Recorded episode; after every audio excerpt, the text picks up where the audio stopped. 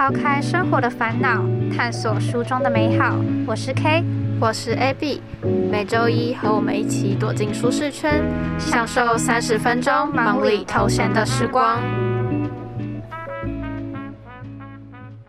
欢迎来到舒适圈，我是主持人 K，我是 AB。我们期待和筹备已久的节目终于上线了，很开心可以和你们在空中相会。让我们来简单的介绍节目流程吧。每两周会推荐一本书当做主题，分成上下集，从作者到书里的内容大纲，还有其中的精华和心灵鸡汤，都帮你们准备好了。我们也会聊聊书里延伸出来的话题，也和你们分享生活中发生的大小事。你需要做的就是开启单机，放松心情，和我们一起享受这三十分钟的旅程。话不多说，就开始进入正题吧。今天要介绍的书籍是《每天演好一个情绪稳定的大人》，作者是老杨的猫头鹰。这本书总共分为五个章节，今天会着重在第一和第三个章节里头，运用了二十七个人物遭遇到的故事，将生活中的烦躁和现实表露无遗。作者除了这本书，还有一系列的醒脑作品，未来的节目里会不断和大家分享。那我觉得这是一本。对新手蛮友好的书，就是你刚入坑啊，想要看一本书的话，我觉得就可以从这本开始。虽然这本讲的都还蛮戳破，嗯，蛮现实的，对，戳破你对生活梦梦想的那些泡泡。可能你看了会觉得哦，生活很苦闷。对对对，但是它还是很适合，就是觉得最近可能生活苦闷啊，或是。目前短暂对人生迷茫的人看，虽然看完不会马上让你找到人生的方向，但至少可以让你从里面获得一些能量，帮你醒醒脑。那我自己看了作者的文字呢，都非常的一针见血，嗯，感觉很贴切自己的生活。那他也有提到很多让人觉得，对，就是非常贴近。我们生活的小故事啊，那他也透过这些故事来教我们怎么面对这个残酷的现实世界。那我觉得作者蛮像是那种平常身边说话很直接又很中肯，然后擅长给建议的那个朋友。讲话就是把真实情况，把你的缺点直接讲出来，不会那种安慰你呀、拍拍啊那种的。对，比较像是戳破对。戳破泡泡的那种。作者说，就是成长啊，不是时间，是明白。对，嗯，生生活确实很残酷，但你明白之后，你确实会有所成长。嗯，第一篇的开头就在说，长大是一个很讨厌的事。像我们小时候随便乱发脾气，是因为我们年纪还小，不懂事。就是因为这些理由，所以我们可以被家人呐、长辈包容。但只要我们长大之后，有这些行为，只会让我们看起来非常的不成熟、很幼稚。我们身边的朋友啊、上班的同事或是老板，他们不可能。去承担我们的负面情绪，对，没有人有义务去承担你。因为换个立场，我们也不喜欢去承担别人的情绪啊。像有时候可能身边的人他因为自己不开心，然后摆个臭脸啊，讲话态度差，我们就会觉得你自己不开心，关我什么事？对，为什么要臭脸给我看？对，换个说法就是这样。对，身边的人不会是我们的父母，会无限的给我们包容。因为生活上啊，都会可能工作啊之类的压力和不顺遂，都会容易让人就是感觉沮丧。但我们还是得学会控制我们自己的情绪，就像戴着面具一样，把它隐藏好，情绪就放在心里，或是找一个你觉得可以相信的对象去跟他倾诉，这些都是可以的。但我觉得不要就是。随便的发泄，波及无辜吗？对对对，对，就像呃，如果今天我被骂，我就在那边哭的话，他们就会觉得我是一颗烂草莓。对，老板就会觉得来工作了还这样，这这有什么好哭的？但如果你回家哭，其实没有人会看到。对，所以不是说不能表达，而是。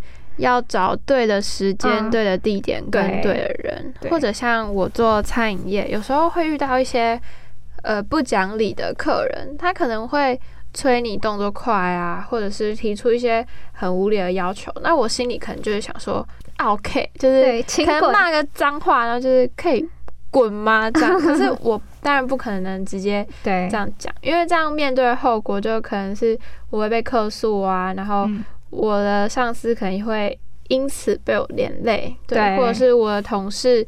也要去帮我善后什么的，对，所以长大之后的情绪真的不能像小时候那样，对对。就像作者他有说，长大其实就是一个把哭声调成静音的过程。我觉得在上了大学，然后找了打工之后，我觉得我已经走在这一条路上。嗯，反正就是。你如果随便乱发脾气，根本就解决不了问题，只会把它变得更复杂。对，那也会受到别人的标签，你就会被可能被贴上哦，你脾气很差，你爱摆臭脸。对，嗯，就是我觉得没有必要让自己还去被人家莫名其妙也是贴上这些。标签不止原本问题没有被解决，反而出现了更多你要去承担的事情。嗯，那还不如一开始就把情绪隐藏好。所以作者他这本书里面就是在教我们怎么去处理，怎么去安放你那些很糟糕的情绪，成为一个情绪稳定的大人。嗯，像我也很觉得佩服那些可能被骂，结果被骂出来了。他看起来表情还是哎，刚刚发生什么事？就是好像没有什么事发生一样。因为如果是我，我可能就会玻璃心，就是冲去厕所哭了，为什么我怎么了之类的，抱怨为什么大家要这样，就是可能回去然后就跟家人在那边，可能就在干掉 那些，就是为什么要骂我之类的。但是那些人就是还是可以。很泰然自若嘛，我觉得蛮厉害，所以我自己也还在摸索，对，希望可以成为那样成熟的人，对，因为那样确实是解决方式最好的，就是不会有多余的困扰，然后你也可以呃用一个最好的情绪去把事情解决。对，前面有提到说作者他在书里面讲了二十七个人物故事嘛。那想先跟大家分享的是作者的朋友曾姑娘的故事。凯珍，你觉得高冷的人是什么样子的？我觉得高冷就是会有一种很神奇的气场，让别人不敢靠近你啊，拽拽的啊，不太在乎别人的想法那种。嗯，我之前也会觉得高冷的人就是那种拽拽的，嗯，然后。俯视众人，对于自己不喜欢的人，可能会爱搭不理的那一种。不过，我看了作者说法，他用曾姑娘的故事重新定义了“高冷”这个词。作者说，真正的高冷是不过分热情的讨好，也不违背良心的谄媚。独居斗室和浪迹天涯是一种心情，四下无人和熙熙攘攘是一种状态。我觉得作者。他讲的就是高冷的人呢，他很做自己，他不会因为可能在一个群体里呀，发言权比较低呀，大家注意不到自己，然后就开始很慌张。像之前可能过年，嗯，都会一大群亲戚一起吃饭嘛，但其实那些都是平常生活里比较少接触到的人。那我可能不熟啊，插不上话题呀，然后也不想。呃，去增进感情，我可能就会戴上耳机啊，然后开始看剧之类的。但高冷的人处于这种状态的时候，他反而能够很泰然自若，他会自在的。对对对，他会接受说，哦，我就是跟大家不熟啊，他不会刻意的把自己隐藏起来。嗯，对。就像如果我跟一些很不熟的人出去，我可能就会很担心自己可能没有人陪伴，怎么怎么样，然后可能就会一直划手机，一直对假装自己的对假装在打字装忙，在跟别人聊天，对对对。但其实这些都只是我觉得嗯，好像蛮没有必要这样，因为你在可能戴上耳机在追剧啊，在刻意回讯息的同时，你的心里是很慌张的，对，因为觉得哦，大家是不是在看我？大家是不是觉得？哦，我只有一个人。其实真的没有，就是自己想太多了。对对对，那我觉得作者把“高冷”这个词解释很好。我会觉得高冷是一种，呃，社交状态一个很高的境界。对，我尊重别人啊，我也做自己，嗯，对，就可以过得开开心心、很自在的样子。它里面也有一句话写的蛮好，他说：“你必须学会和自己作伴，而不是委曲求全的挤进某个圈子。你不需要去讨好、顺从别人，然后去改变你自己的想法或是行为啊，因为物以类聚嘛。你如果像你这样的人，你一定会就是去吸引跟你志同道合的人，所以你。”不要去强求一些可能跟你性质不一样的圈子。如果你真的觉得不舒服，觉得不喜欢，你真的可以选择就是跳出去，然后去寻找真的属于自己的归属。这样，因为我们不能去强求说我们都是每个圈子里面备受瞩目的那个人，因为别人也可以去选择要不要喜欢你。对对对对对。那与其把时间花在你融入。不进的圈子，你不如把时间花在就是跟自己对跟自己相处，或者是真的处的舒服的人来相处。像作者他有说，如果你都把时间花在那些不在乎你的人，那对喜欢你的人来说是很不公平的。对，就其实你不要去一直去在乎，嗯，可能不喜欢你的人。其实喜欢你的人也是很多很多，对，有时候也不是说不喜欢啦，只是可能真的没有话聊啊，生活圈真的太远，对，然后不适合，对，年纪啊或是价值观都不太一样的时候，就没有必要去强求，因为这样子会让自己变得很累。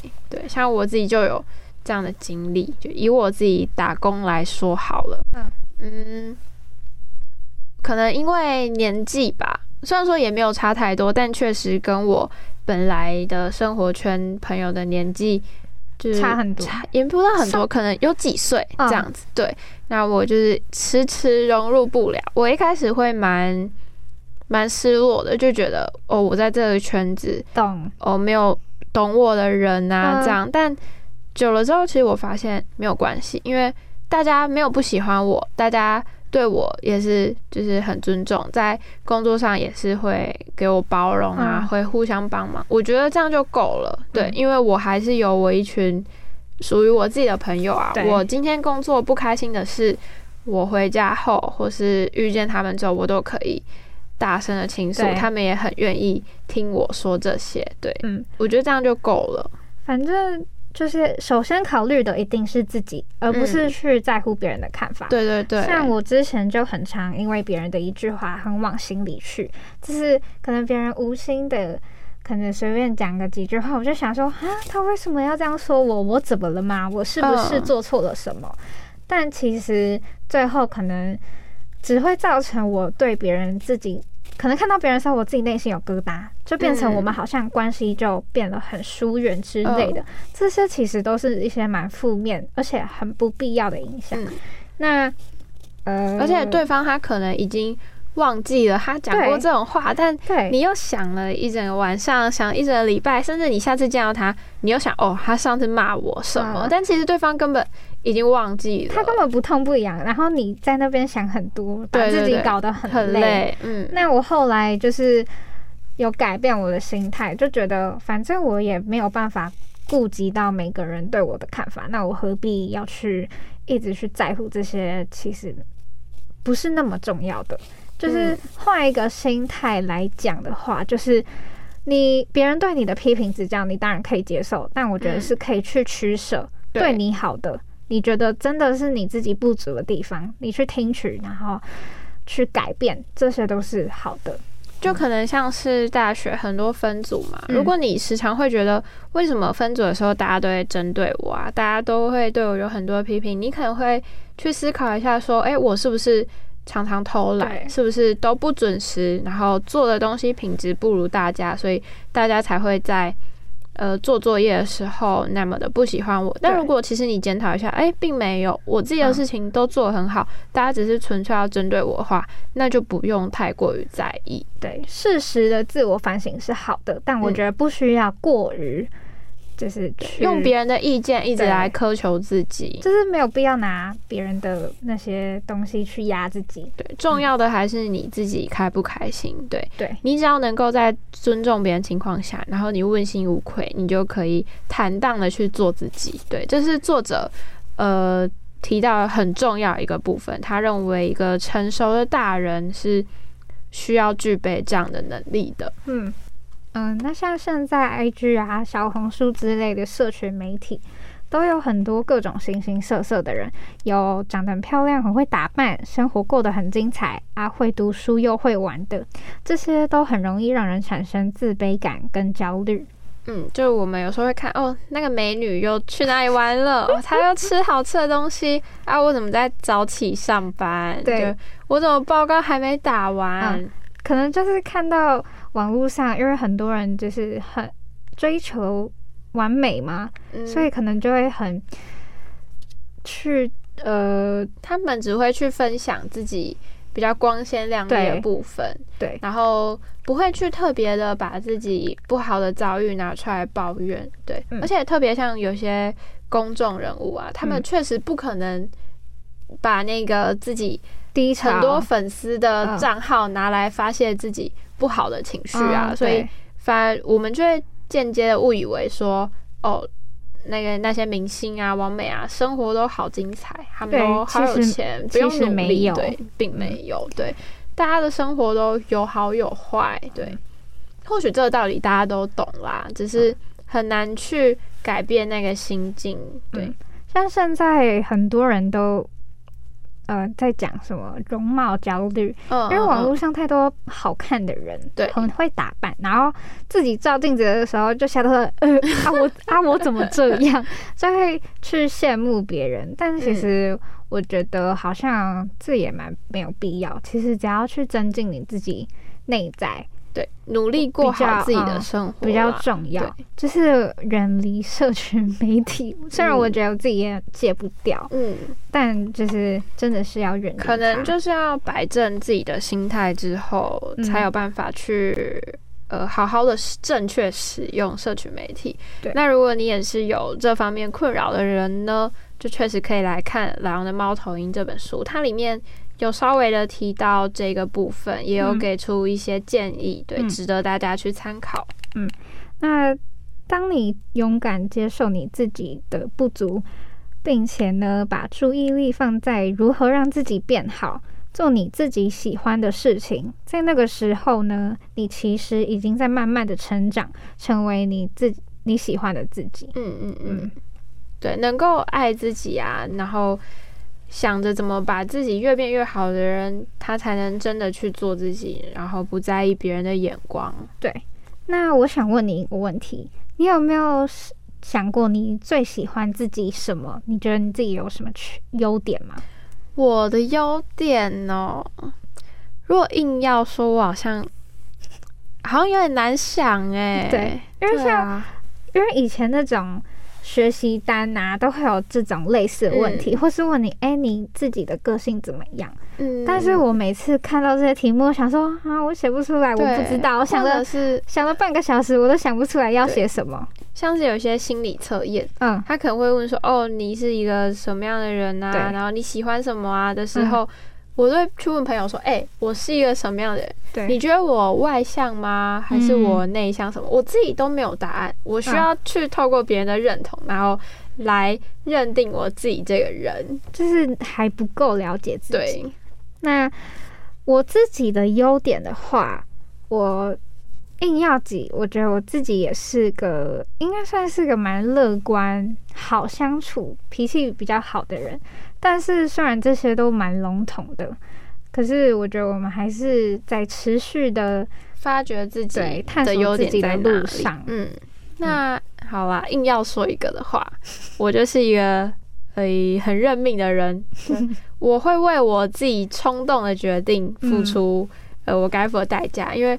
我就是一个做决定很冲动的人，我都还没有分析过它的结果，我就说好，我要这样，我要那样。但事后可能会给自己带来很多麻烦，但我每一次就是会很认命的把所有麻烦都处理掉，然后包括事情小到可能我今天的拖延症，我决定我要边看剧边吃饭，我不要去做作业了。那但报告明天要交，我就会整个晚上不睡觉，然后把我的报告交出来。对，为我前面的偷懒很认命的去解决，付出你的代价。这可能是能让我活到现在的最大的优点，我觉得。嗯，小时候大人总在每个阶段说：“哎，考完学测你就轻生了，大学的日子就好过了。”但每次当我们考完，真的以为解脱，好，其实也就暑假两个月，真的觉得很爽。但真的到大学的时候，我就觉得根本就没有这么你你讲的这么轻松啊。对，我觉得如果说从课业来看，你确实可以变得轻松，对。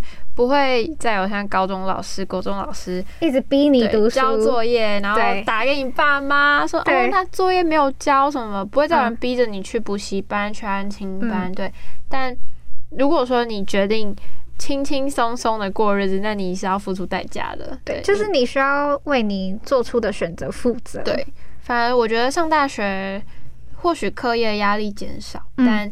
你在其他方面的压力是胜过于课业压力的，你自己做的决定变成你该自己去负责了，然后你开始选择去打工啊，嗯，然后找自己的课余活动，那都是你为你人生未来的铺路。那如果你现在选择我什么都不做，我要真的很轻松的话，那或许。在未来的某一天，你会为这些付出代价。所以，是不是真的上大学就变得轻松？应该因人而异吧。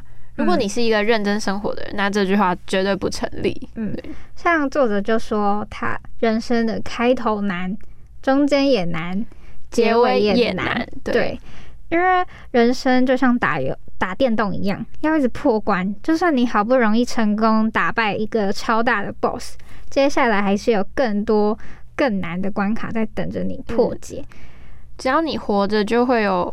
各种接踵而来的困难要你去解决，像我们十八岁有十八岁的问题，可能三十岁的人看我们的问题就想到啊，就小 case 啊。对，但其实当下我们只有十八岁，这对我们来说就是超大的难题。我们也是第一次十八岁，对对对。但三十岁又有三十岁要面对的困难，可能工作上啊，你要面对你上司啊，或是。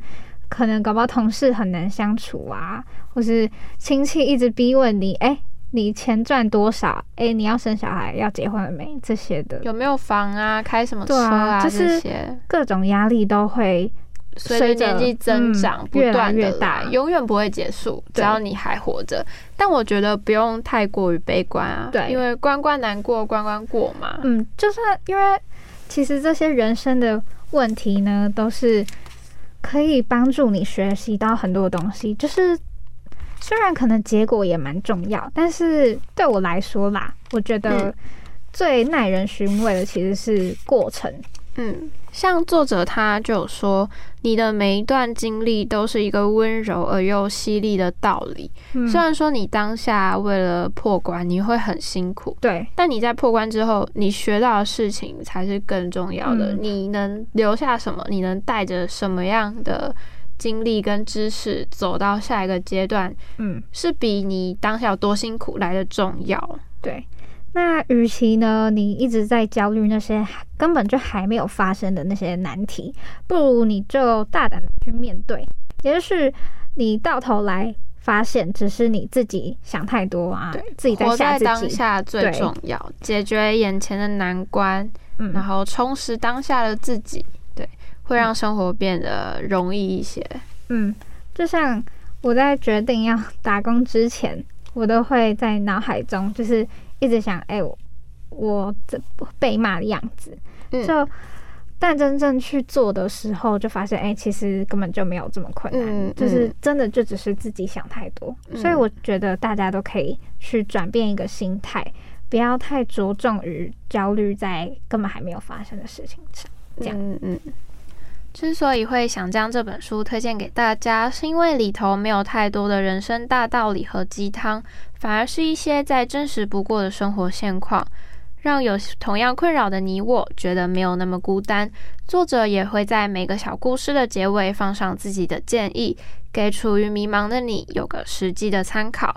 这是一本不需要从头看到尾的书，只需要在生活不如意、想发脾气的时候，挑一个适合当下情绪的章节看看，真的会有种被理解的感觉。所有糟糕的情绪也能在短时间内被好好安放，如同作者所说，长大是把哭声调成静音的过程。